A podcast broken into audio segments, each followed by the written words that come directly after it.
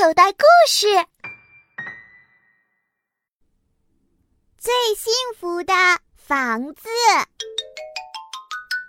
森林里有两只年轻的狼相爱了，他们是狼姑娘和狼小伙儿。他们坐在林中的空地上数星星，天上的星星有的大，有的小。狼姑娘问狼小伙儿：“为什么天上的星星有的大，有的小呢？”狼小伙儿想了想，回答说：“天上的星星也像我们森林里的狼一样，有大有小。”狼姑娘说：“我明白了。”我和你是那些大星星，我们的孩子就是小星星。说完这话，狼姑娘才想起来：“哎呀，我还没有和你结婚呢，就说起孩子的事儿了，真羞呀！”狼姑娘用两只前爪扯下两只耳朵，紧紧地捂着她那张漂亮的尖脸。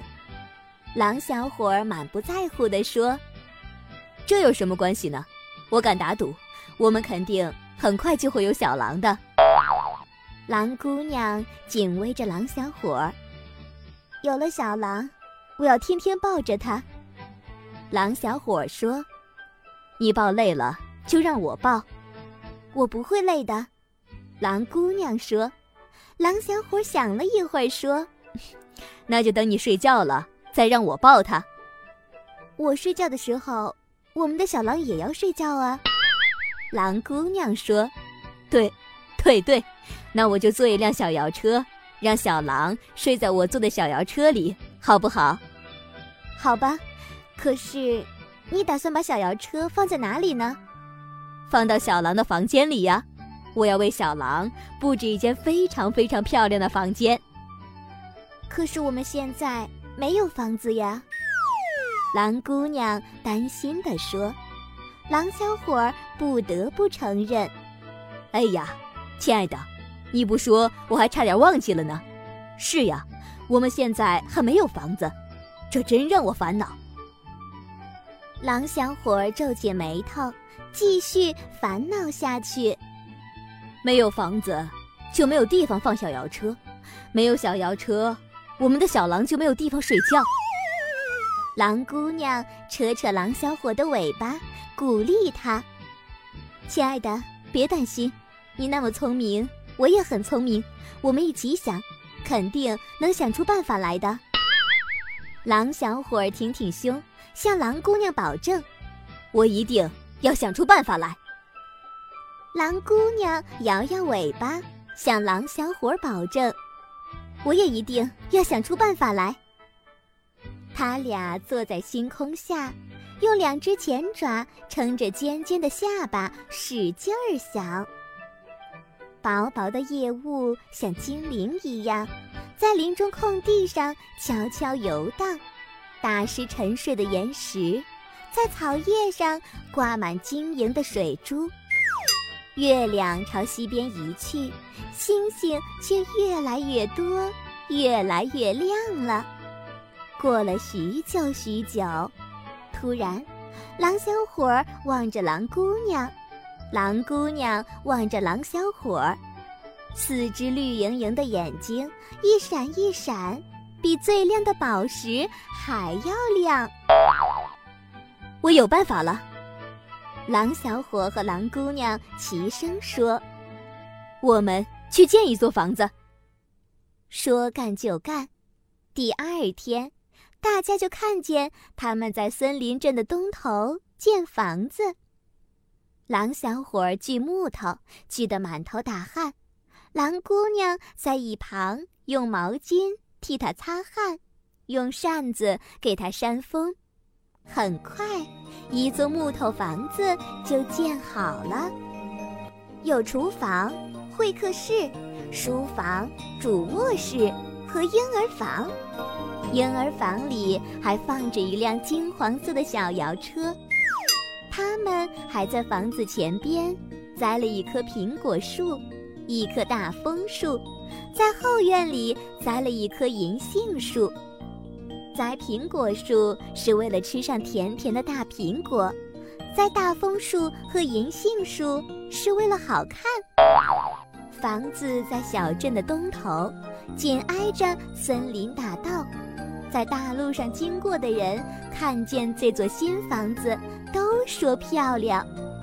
可是，狼小伙总觉得不满意。他围着房子顺时针转三圈，找不到不满意的原因。他又围着房子逆时针转三圈，刚转到两圈半，他一拍脑门，大叫一声。把紧跟着他转圈的狼姑娘吓了一大跳，出了什么事？我们的房子缺一个阁楼，我们为什么要一个阁楼呢？狼姑娘问。我们不要阁楼，可我们的宝贝孩子要呀。狼小伙儿说。狼小伙想起自己还是一只小狼的时候，家里就有一个阁楼。爸爸妈妈出门去了，只有他独自在家。他望着阁楼，心里就会害怕，总怀疑有妖怪躲在阁楼里。可是啊，如果跟别的小朋友们打架扯破了衣服，或者在学校里犯了错误，爸爸妈妈要打他的屁股，他就悄悄地躲到阁楼上，一声不吭。让爸爸妈妈找遍整个森林小镇，也找不到他的影子。爸爸妈妈找不到他，就会哭哭啼啼，后悔自己不该对他太严厉，发誓以后再也不打他的屁股。这时候，他就趁他们不注意的时候，从阁楼上跑下来，还故意把衣服撕破一两个小口子。装作是逃出去很远，吃了很多苦的样子，让爸爸妈妈更加后悔。相信我，没有阁楼的房子绝对不是好房子。要是我们的房子没有阁楼，我们的孩子一定不喜欢。那你就赶紧做一个阁楼吧。”狼姑娘说。狼小伙就在房子上加了一个阁楼。有了阁楼以后啊，房子看上去更漂亮了。可狼姑娘还是觉得不满意。她围着房子顺时针转了三圈，没找到不满意的地方，又围着房子逆时针转三圈。刚转到两圈半，她一拍脑门，大叫一声，把紧跟着她转圈的狼小伙吓了一大跳。出了什么事情吗？我们的房子缺一个地下室。我们为什么要有地下室呢？我们可以不要地下室，可我们的宝贝孩子要呀。狼姑娘说：“狼姑娘记得自己小的时候啊，家里有一个很大的地下室，地下室里放着许多旧家具。有一次和兄弟姐妹们玩捉迷藏。”她躲在地下室的一个空箱子里，把箱盖盖住。兄弟姐妹们找了他整整一个下午，都没有找到。后来他在箱子里睡着了，爸爸妈妈以为他失踪了，到森林警察局报案。所有的森林警察全都出动去找他。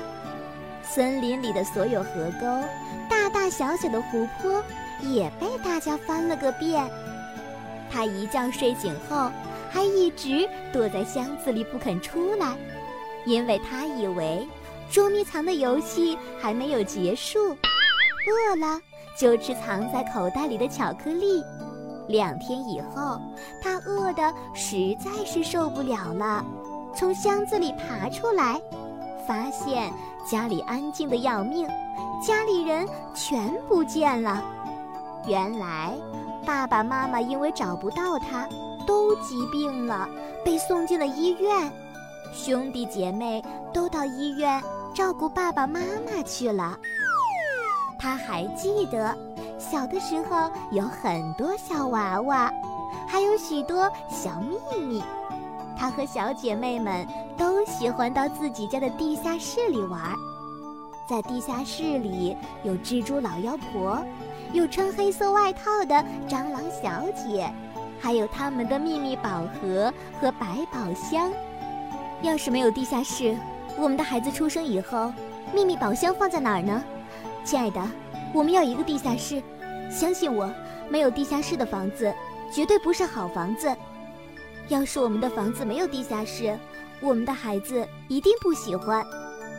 狼小伙说：“好吧，那就给房子加一个地下室吧。”狼小伙挥舞铁锹挖地下室，等他挖到很深的时候，狼姑娘记起来，地下室跟地洞是不同的。